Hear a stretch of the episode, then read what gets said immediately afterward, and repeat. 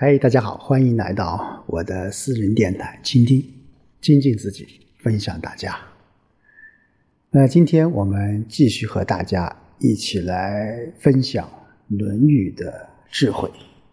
那从今天开始，我们来看看《论语》的述而篇。那述而篇是《论语》当中的第七个大的篇章。那在这里面，孔子对呃教育啊，对学习，对这个人啊，都做了进一步的这种阐述。好，我们来看看第一小节。子曰：“述而不作，信而好古，窃比于我老彭。”啊，嗯，这段话。有很多人呢，对此有很多啊不同的看法，或者说是误解吧，叫述而不作啊。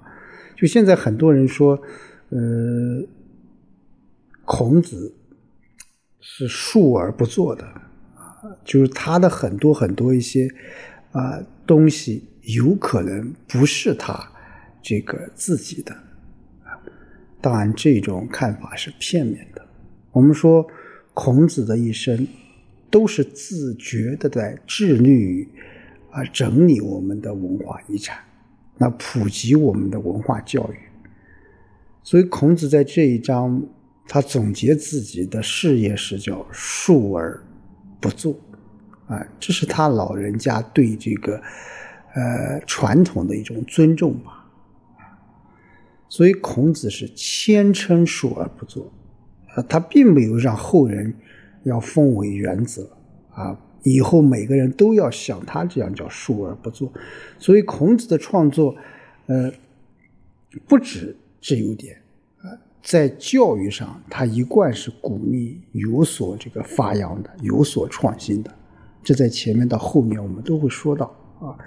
就比喻我老彭，就把自己比作老彭啊，是我表示亲近。老彭，我们知道是商代的这个贤大夫，叫彭祖啊，彭祖。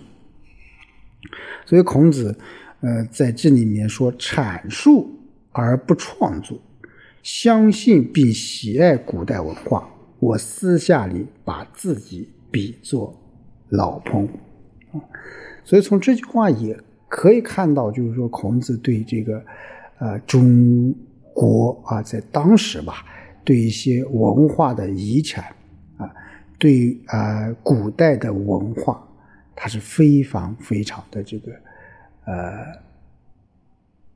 向往啊或者说，他是想把它给继承、发扬啊，乃至于创新。那第二小篇章，子曰：“默而知之，啊，学而不厌，诲人不倦，何有于我哉？”啊，这句话也是非常有名的。只要啊是中国人，我觉得这句话都不陌生啊。这个小节也就是说，孔子在讲学啊，叫为学和为师的基本原则是什么？叫默而知之。啊，什么叫默而知之？讲的就是要用心呐。你把所见所闻要默默的记在心上，默而知之。呃，当代人或者说当下我们很多人，年轻人在追逐着呃新的思想啊，新的呃理念的过程当中。往往，我个人觉得是忽视了默而知之，啊，走的太快了，走的太匆忙了，有很多东西都忘记了，甚至都没有很用心的去观看一下，啊，那至于学而不厌，诲人不倦，那就更不用说了。就是说，努力学习啊，从不满足；教导别人啊，不知疲倦。啊，这这句话其实是现在我们很多人都在说这个啊，老师啊，或者说对中国教育传统教育的思想的形成与发展啊，有教无类，包括他在前面讲的有教无类的思想啊，包括这边的这种学和师这两者之间的这种关系，我们如何去处理啊？努力学习啊，从不满足。我们说，当作为一个学生，或者说作为一个老师，或者说作为一个人来说，都是应该这样啊，教导别人啊，不知疲倦。我们现在的老师是这样，我们长辈是一样，父母是这样，我们的啊领导啊，包括我们同事、朋友、家人，其实我们应该都应该这样啊，都应该这样，都应该诲人不倦啊。这些事我做到了多少呢？哎，孔子也是在反思啊，他，也是在反思啊，所以这三句话啊，成为了中国啊教育思想上重要的一笔财富。好，第三小篇章，子曰：“德之不修，学之不讲，文艺不能习，不善不能改，是谓优也。”你说孔子他真的是一个很。很有意思的一个人啊，呃，他既有这种给人一种很啊很高大上啊，同时也有一种文艺小青年的样啊。你比如说这一章啊，他是在感叹什么？世人不注重自身的修养与学问的这种提高啊，他在说，他在担忧啊。有人说你这不是啊？杞人忧天吗？当然，肯定不是的，肯定不是的，啊！就他把仁德修养、学习明理、见义勇为和知过能改这几个问题都提出来了，引起我们世人的注意。那当下我们又何尝不是这样的？啊！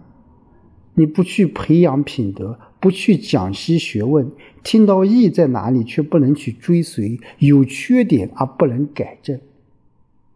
各位，你可以反思一下自己啊，我能否做到？能否做到？那这个就是我个人觉得学习《论语》我们要反思的啊。字面的意思，其实很多一些东西。两千年仍然适用，甚至更有当代的意义啊，更有当代的意义啊。好，第四小篇章：“子之厌居，生生如也，夭夭如也。”啊，啊，这句话是孔子在家闲居的时候啊，穿戴着很整齐，啊，态度也很怎么样，很温和，叫“夭夭”就和舒之貌，啊，深深就舒展齐整的样子。啊呃，有的人讲这个孔子在这个闲居的时候，啊，十分注意个人思想情操的修养，没错啊，没错。但是，我个人觉得本章恰恰是描写了孔子平日闲居在家是十分舒适自如的这种情况。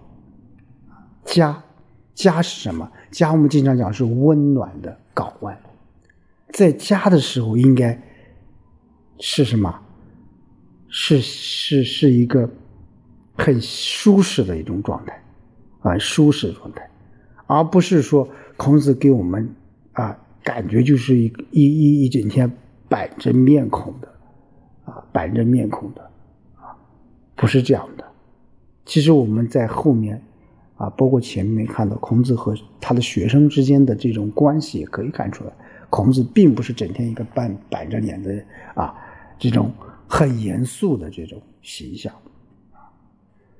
好，第五小篇章，子曰：“圣亦吾衰也，久亦我不复梦见周公啊！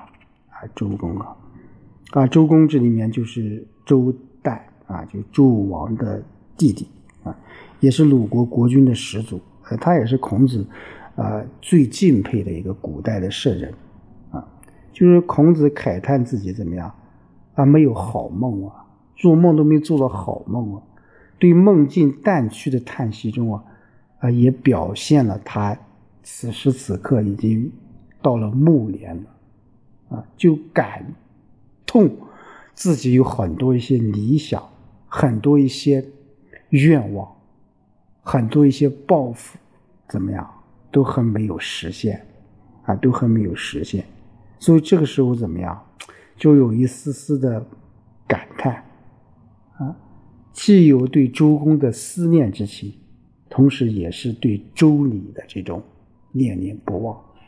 念念不忘，啊！好，第六小篇章。子曰：“志于道，具于德，宜于人，游于义。”啊，这段话太棒了，太棒了！我们说孔子在教导自己的弟子啊，或者教导自己的学生啊，是有一些方式和方法的，是讲究层次的。啊，讲究层次的，志与道，什么叫志与道？就是要以道为什么志向？啊，以道为志向，以德怎么样为根据？以人怎么样为依据？啊啊，依靠还要勤学六艺啊，勤学六艺啊，这也是就是说孔子那个时代对他的学生的这种啊，如何学习？啊，怎么样学习，或学什么，可以说都给了一个非常清晰的答案。我们怎么学啊？我们要以道为怎么样为志向啊？啊，当然这个道啊，我个人觉得应该是指啊，他的一种礼啊，周鲁那种礼教啊，要以德为根据啊，德也就是他的人啊，也就是他的。伦理啊，纲常，以人为依靠啊，就是他的人的思想。当六艺就诗啊，礼乐射御书数啊，这是当时的这种所学的一种啊，四书五经等等等等啊，包括六艺，这些应该是当时啊每一个中国人应该。至于努力的这种方向，我们真正能够至于到居得宜于人，游于义，那我想你也才能够真正的是全面发展的，啊，跟现在叫德智体美劳是有异曲同工之妙的。好，今天就和大家说到这里，我们下周再见。